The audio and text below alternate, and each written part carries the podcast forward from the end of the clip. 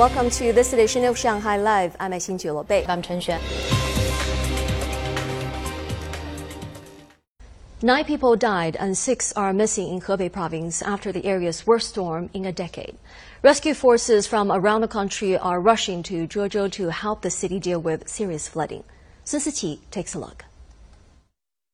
Hebei officials ordered floodwater to be discharged in seven regulatory floodways, which are swaths of land where excess water is discharged during emergencies. More than 840,000 people had been evacuated in the province. Zhuozhou was hit particularly hard, as three sides of the city are surrounded by these floodways. So far, 8.4 square kilometers of farmland has been damaged, and the Hebei Department of Finance has issued 188 million yuan in disaster relief. Rainy weather continued today in Zhuozhou as rescue teams arrived from across the country to help 28 local rescue teams with more than 8,700 personnel that are helping stranded people citywide. This residential compound was one of the worst hit as the buildings were cut off by dangerously high water levels. A rescue team used helicopters to bring 33 people, including infants, to safety as of this afternoon. Rescue workers have also sent supplies to stranded people in the Zhuozhou High-Tech Industrial Development Zone. Soldiers were ordered to lay sandbags in high-risk areas of a river dam. A civil rescue team from Shanghai has transferred 51 people to safety. Close to 30 of them were children. The team is responsible for six villages. The flooding is serious. The people we rescued were all from a lumber mill. We had to bring them out first because the water had reached the roof. It was probably more than 10 meters deep. The team was being led by local guides. They bring stranded people out to relatively safer areas where other teams take over to ensure their well-being. Life. The exhibition Shanghai Homeland Once Upon a Time Jewish Refugees and Shanghai opened today at Foshan Plaza in New York City.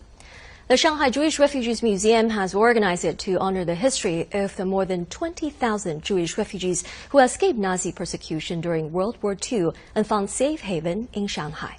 Zhang Hong has more. The exhibition is showcasing more than 200 photographs and 30 pieces of replica memorabilia from the museum, including the Chinese version of a marriage certificate, ship tickets for Jews escaping Europe, and documentaries about Jewish artists. I think that there is a very important story to be told about the history of the relationship between the Jews and the Chinese. Because uh, unlike the rest of the world, the, the China was always well, very welcoming to Jews, not just the refugees, but even before that. And there was never any discrimination on the part of the Chinese towards the Jews and vice versa. At an opening ceremony of the exhibition, a certificate of honor was issued on behalf of New York City to Shanghai Jewish Refugees Museum. The official thanked the city of Shanghai for accepting Jewish refugees during the war, as well as the museum's contribution to China-U.S. cultural exchanges. In the past few years, we have been using different methods to find and contact the descendants of Jewish refugees. We hope they can help us document and protect this period of history. 我们需要每一个支持构建人类命运共同体的人。the relationship between China and the United States is currently going through a difficult time.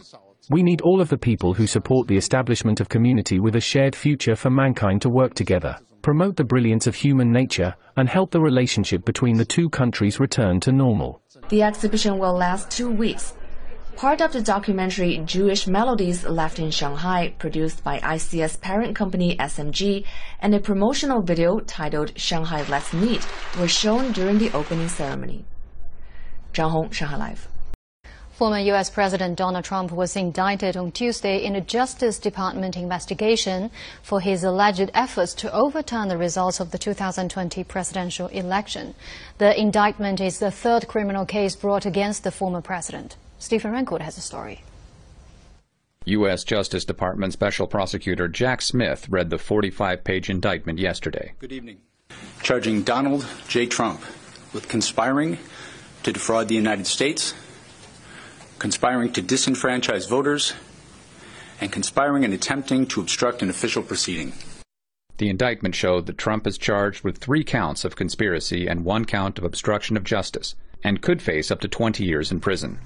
Trump was summoned to appear at a Washington, D.C. courthouse on Thursday, August 3rd.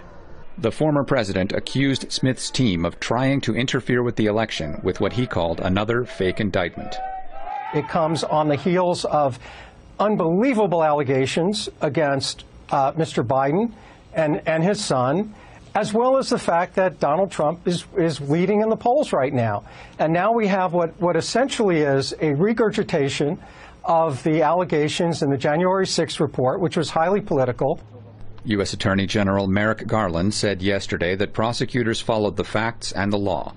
The indictment, the third criminal case brought against the former president as he seeks to reclaim the White House in 2024, follows a long-running federal investigation into alleged schemes by Trump and his allies to subvert the peaceful transfer of power and keep him in office despite a decisive loss to Joe Biden.